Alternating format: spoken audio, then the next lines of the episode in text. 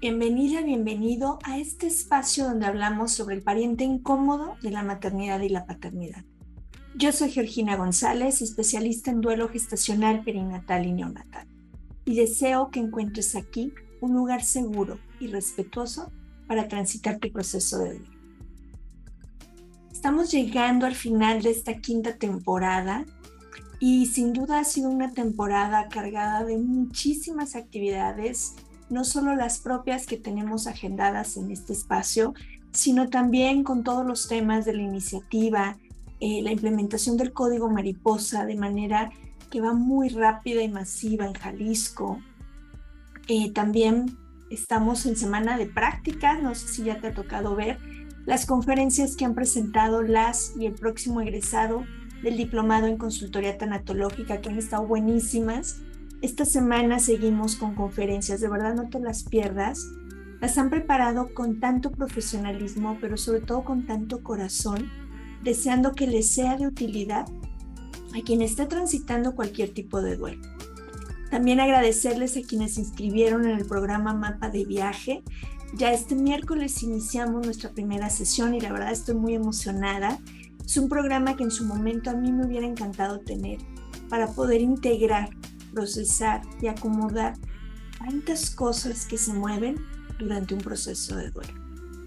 Y por último, quiero invitarte y, compartirte que ya están abiertas también las inscripciones al Diplomado de Consultoría Tanatológica. Es abierto al público y créeme que es es una herramienta maravillosa porque no hay nadie en el planeta Tierra que no haya tenido un duelo. No necesitas eh, tener una formación profesional en algún área en específico. Tú puedes tomar este diplomado y también, ¿por qué no?, acomodar y procesar algunos duelos que quizá por ahí tienes pendientes. Esto es Duelo Respetado. Fíjate que en el episodio de hoy quiero, quiero compartirte un tema que es una consulta que me hacen mucho cuando estamos trabajando con las familias, con las parejas, dentro de la consultoría o los acompañamientos. ¿Qué hago con las cenizas de mi bebé? Vamos haciendo un poquito de, punto en común. Eh, la cremación es otra de las herramientas junto con los entierros para poder darle un destino final a un cuerpo humano que ya no tiene vida. Desde la antigüedad ha habido diferentes formas de, hacer estos destinos finales, ¿no? A través de entierros, a través de poner piedras, primero con la intención de que no llegaran depredadores, después para evitar que se propagaran pestes o que se propagaran eh, enfermedades, y bueno, por último, también como un sentido económico, la cremación ha sido una de las herramientas que se ha puesto a la disposición en los últimos años de las personas en algunas comunidades para que puedan dar destino final a sus seres queridos. Pero fíjate que hay, hay un tema muy importante. Realmente nadie tiene la última verdad de cómo manejar las cenizas de nuestros seres queridos, especialmente de nuestros bebés. Hay personas que deciden tenerlas en casa y puede ser por un tema económico, porque en este momento no tengo para llevarla, comprar un, espacio especial donde depositarla o eh, llevarlo a cierto lugar que me gustaría ir poner sus cenizas. COVID nos dejó también esa enseñanza muchas familias sin trabajo, con todo el tema que estábamos viviendo de los encierros, pues realmente muchas urnas se quedaron en casa por un tema económico. Y en la actualidad para muchas personas es difícil soltar las cenizas porque sentimos que me estoy deshaciendo de mi ser querido, que le estoy echando de casa o de mi vida. Recuerden que todo esto son actos simbólicos y que las cenizas en sí mismas ya no son mi ser querido.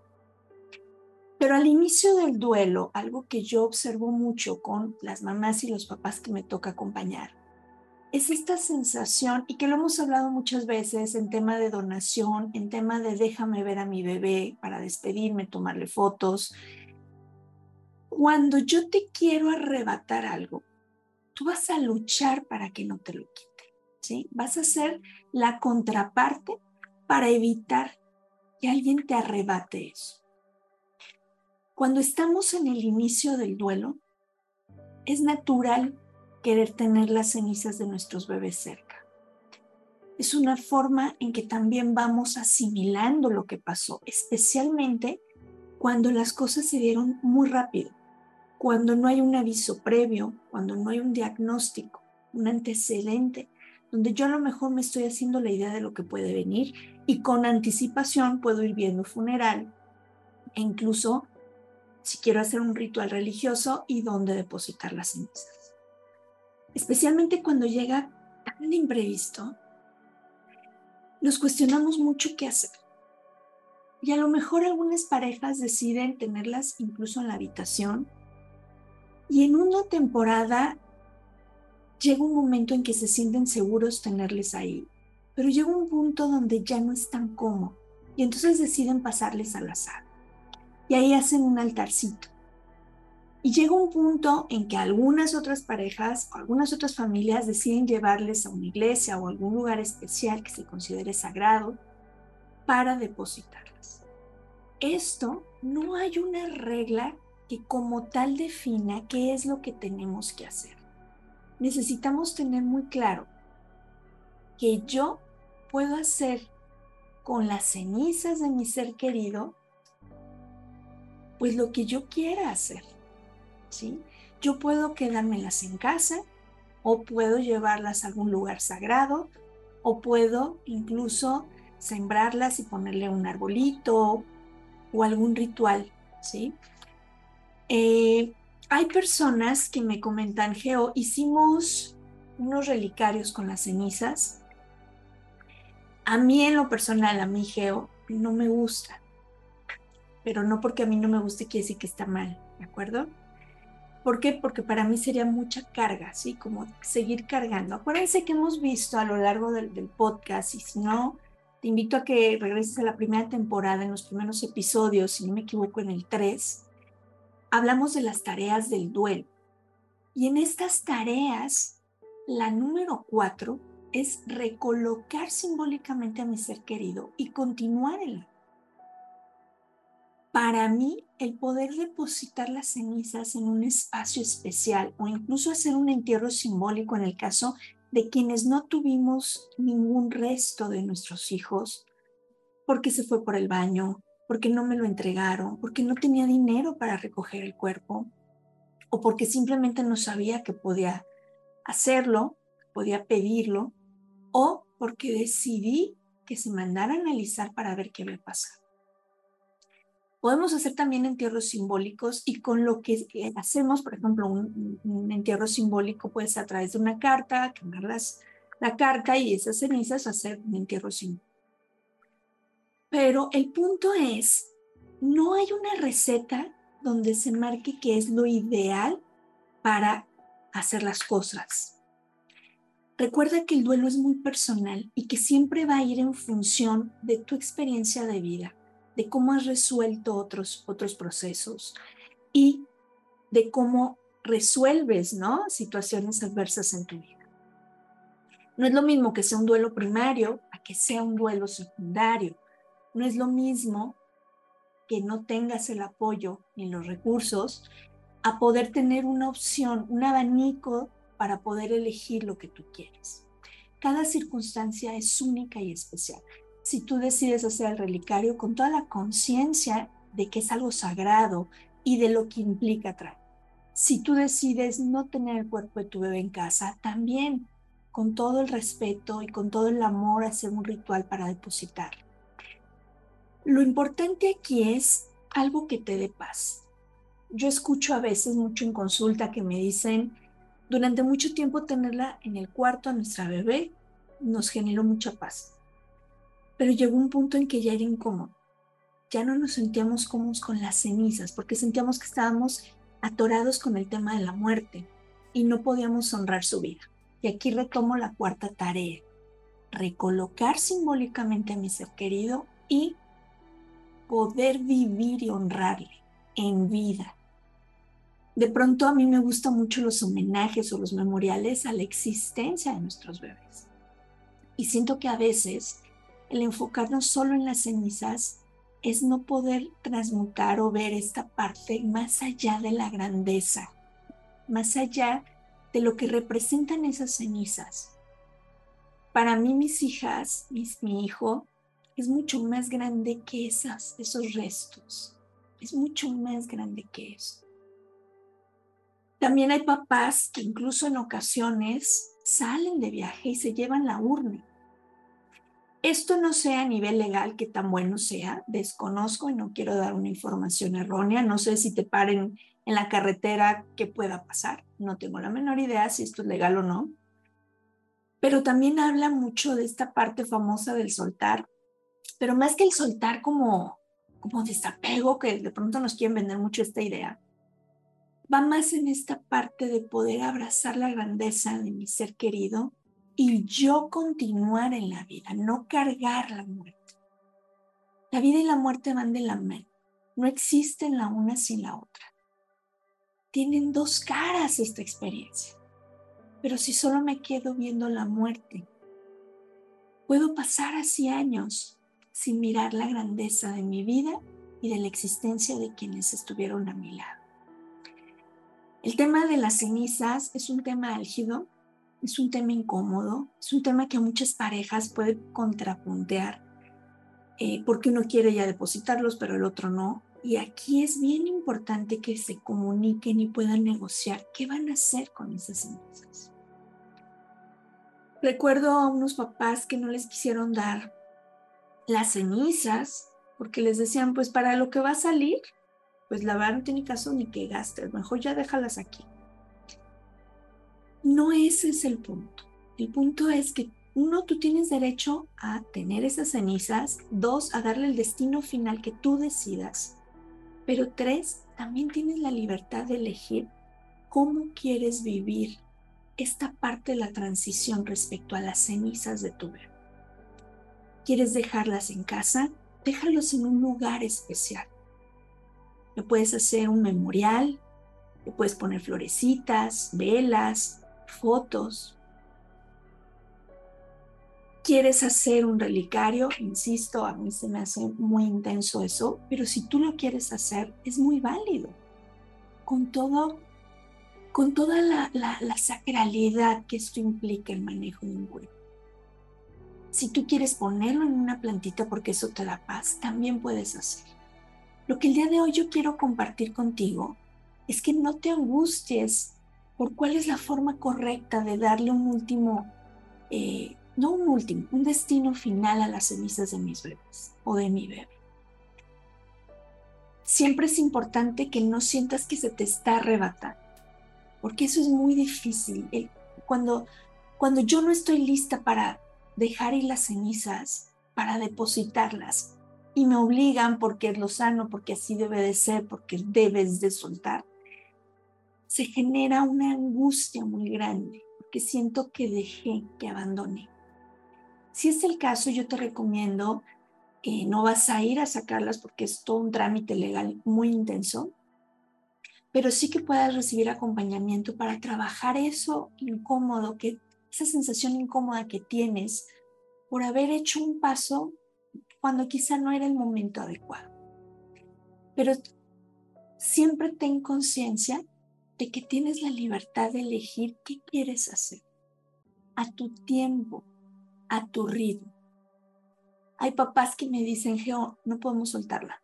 Ahorita no, ahorita se queda en nuestra casa. Y conforme van integrando el proceso, van haciendo las tareas del duelo, me dicen, Geo, ¿qué crees? Ya pudimos salir de viaje o ya decidimos en qué iglesia la vamos a depositar y vamos a hacer así la ceremonia, pero a su tiempo, a su ritmo, en su momento, cuando ellos están preparados. En resumen, el depositar las cenizas o darles un destino final a las cenizas de tu bebé tiene que ser algo que te genere paz. No recuerdo en dónde leí esta historia, donde en la Segunda Guerra Mundial eh, se hicieron juicios a, 12 personas por crímenes de guerra contra la humanidad, ¿no? En, los juicios de Nuremberg. Y cuando fueron condenados, eh, sus cuerpos fueron cremados y depositados en un lugar que nadie sabe dónde está, para que las familias no tuvieran la posibilidad de hacerles un memorial, como una forma de castigo por, por los crímenes que habían cometido contra la humanidad. A mí esa, esa, esa lectura me acuerdo que, que fue muy simbólica, ¿no? y que creo que es parte de lo que muchas familias en duelo gestacional principalmente vivimos cuando no tenemos los restos de nuestros bebés. Por eso el entierro simbólico, que ya en algún punto lo hablaremos, es tan importante en estos casos. Pero el hecho de que tú sepas dónde están las cenizas de tu bebé también te ayuda a poder hacer rituales donde puedas hacer estos memoriales y honrarles y recordarles, especialmente en esas fechas significativas y simbólicas. Insisto, me encantaría darte una receta mágica de qué hacer. No hay algo que sea correcto. Yo siempre te lo digo, básate en lo que te da paz a ti y no lastima a los demás. Y que a ver, a lo mejor a mí hay algo que me da paz, pero, pero a ver, lastima a otra persona, ya sea física o emocional o psicológicamente, pues no está lindo que sea algo que te dé paz, que le dé paz a tu pareja y que como familia puedan decidir qué hacer. A su tiempo, a su ritmo, en su momento. Cosas que tendríamos que tener de alerta es, no quiero salir de mi casa. Estoy hablando ya que pasa el primer año, que es el más intenso. Ya lo hemos hablado esto mucho. Checa los episodios anteriores.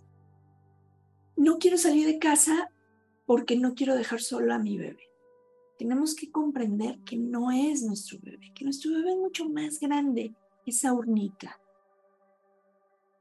Pero es la parte de, de vinculación que estoy trabajando para poder hacer la transición y que necesito hacerlo a mi tiempo y a mi ritmo. Por eso no hay una forma correcta de hacerlo. No hay un momento oportuno para hacerlo lo que a ti te dé paz, lo que a ustedes como familia les dé paz, es importante que lo hagan. Siempre desde el amor y desde el agradecimiento por su existencia, como una parte de, de agradecer y de honrar la vida que compartimos, pero también de darle su lugar y, ¿por qué no?, de mirarnos como familia.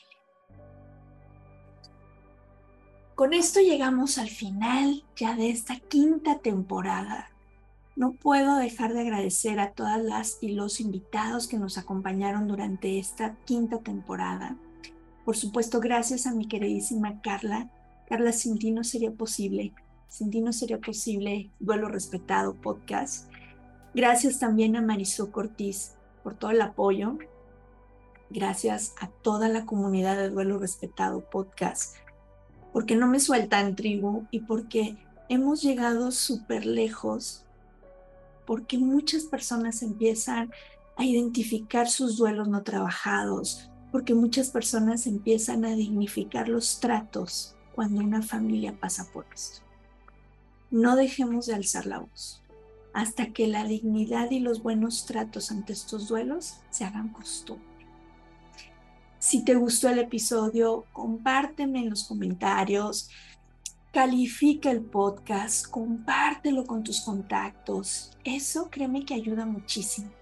Y si te gustaría apoyar a la causa, recuerda que no hay ayuda pequeña, tanto en, en, las redes sociales como en YouTube. Puedes encontrar los botones de PayPal donde puedes apoyarnos. De verdad, no hay ayuda pequeña y todos los recursos que nos llegan son utilizados para dar voz a este duelo tan silenciado.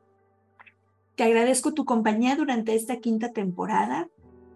Ya te estaré compartiendo los avances. Te pido que estés muy atenta y atento a redes sociales en lo que sale la sexta temporada para poderte mantener al tanto, porque viene un trabajo bien intenso, especialmente aquí en Jalisco, con el anuncio que hizo el secretario de Salud a más tardar en octubre ya van a ser muchísimos más los hospitales que pertenecen al sistema de salud Jalisco, concretamente aquellos donde asisten personas que no son derechohabientes, y vamos a tener muchas más instauraciones de código mariposa para que ninguna mamá, ningún papá, ninguna familia tenga que vivir en silencio y soledad su proceso de duelo. Gracias nuevamente por acompañarme, gracias por hacer que Duelo Respetado Podcast se mantenga dentro de esta comunidad hablando de este pariente incómodo de la maternidad y la paternidad. Yo soy Georgina González, especialista en duelo gestacional, perinatal y neonatal, y deseo que todas y todos podamos tener un duelo respetado. Nos vemos en la próxima temporada.